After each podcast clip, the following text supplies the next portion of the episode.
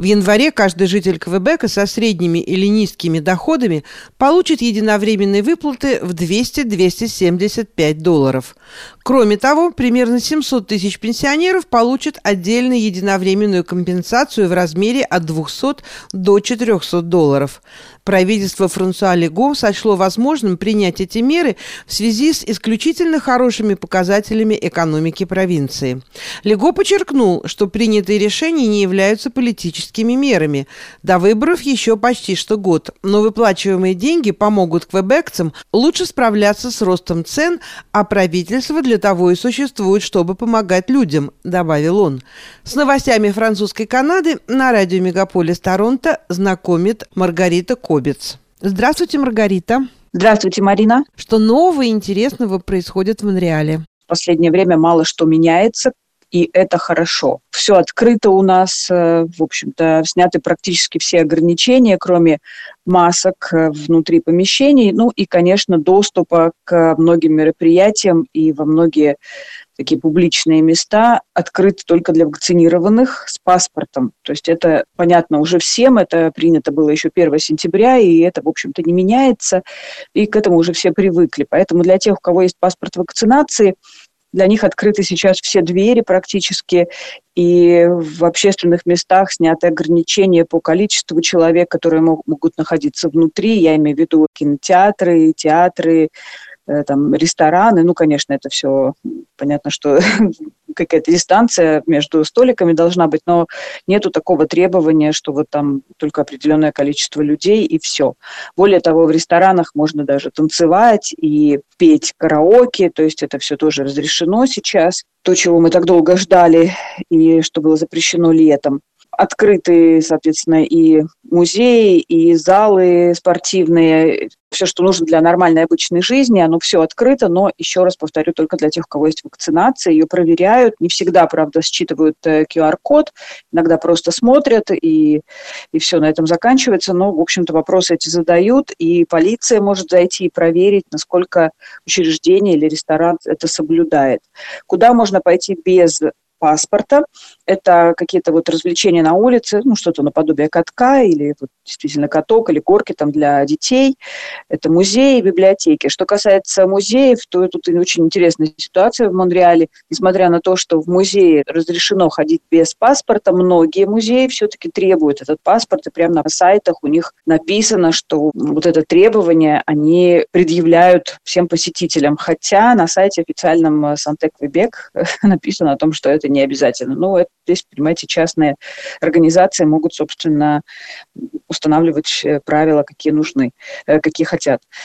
То же самое касается и гостиниц. То есть гостиницы, в общем-то, должны принимать э, посетителей, гостей без паспортов, но очень нужно проверять прям звонить, если вы хотите заказать гостиницу и приехать, нужно прямо звонить и спрашивать, потому что многие гостиницы паспорт все-таки требуют нельзя их никак обязать, чтобы они принимали без паспортов, если они решили это делать. Чувствуется ли в городе да. э, новогодняя рождественская обстановка? Ну, включили уже подсветку, поставили какие-то декорации, которые как-то город освещают, но пока еще не так много снега, конечно, но уже витрины украшены, то есть, да, открываются рождественские рынки, многие уже открыты, что-то вот с 3 декабря начнет работать. Э, это уже вот то, что последнее открывается, вот после этого уже ничего нового не появится. И да, конечно, если хочется окунуться в атмосферу, то есть куда поехать, есть куда пойти, и где погулять, это все, да, да открыто существует. Ну, это все на, в основном все на улице, поэтому можно спокойно туда э, попасть на эти рынки рождественские, там прогуляться, что-то купить, выпить глинтвейна, съесть что-то там из киоска, в котором что-то продают вкусное. Ну, в общем, порадоваться жизни. Да, да, можно, да. А что со школами? Да, школы открыты, работают в обычном режиме. В старших классах разрешили снимать маски внутри класса самого, то есть по территории школы или в автобусе школьном э, маски нужно носить, а вот уже на уроках можно сидеть без маски. Была очень интересная тенденция. Я слышала, что многие дети настолько привыкли быть в маске все время, что они стали стесняться своего лица, и несмотря на то, что им разрешили маски снять, они все равно сидят в масках. То есть вот, вот такую я слышала тенденцию. До меня дошли слухи, что... Так что школы, да, открыты. Да, что в Квебеке а, не пускают на горнолыжные подъемники без вакцинации. Вот это правда или нет? Все-таки это свежий воздух. Да, да, это правда. Не пускают в лифты. То есть, если вы готовы пешком подняться и съехать, то пожалуйста. Но в лифты не пускают без вакцинации, да. Это написано прямо вот там, где вы покупаете пас, покупаете билет. Там же написано сразу же большими буквами, что да, невакцинированные не допускаются в лифт. Как вообще люди относятся к вакцинации? Если смотреть по процентам вакцинированных, то скорее они ее одобряют. Да? То есть вот в Квебеке двумя дозами вакцинировано 74% населения и 81% хотя бы одной вакцинирован. Могу сказать вам еще, что неделю назад началась вакцинация детей в возрасте от 5 до 12 лет. Вот это время то, что мы называем рандеву, да, когда можно прийти сделать прививку ребенку, это все разошлось, разлетелось моментально. То есть э, родители ждали этого момента. Но, конечно, демонстрации здесь проходили. Вот в последнее время я не слышала. Опять же, их в прессе не освещают. То есть это все можно узнать об этом либо из каких-то таких личных источников, либо просто оказавшись в центре города, в выходной можно было попасть вот на такие вот э, демонстрации, митинги против вакцин потому что пресса старалась, ну, правительство, будем так говорить, старались не привлекать внимание к этим мероприятиям, и поэтому даже то, что проходило многотысячные какие-то митинги в городе, о них э, нельзя было узнать из официальных источников.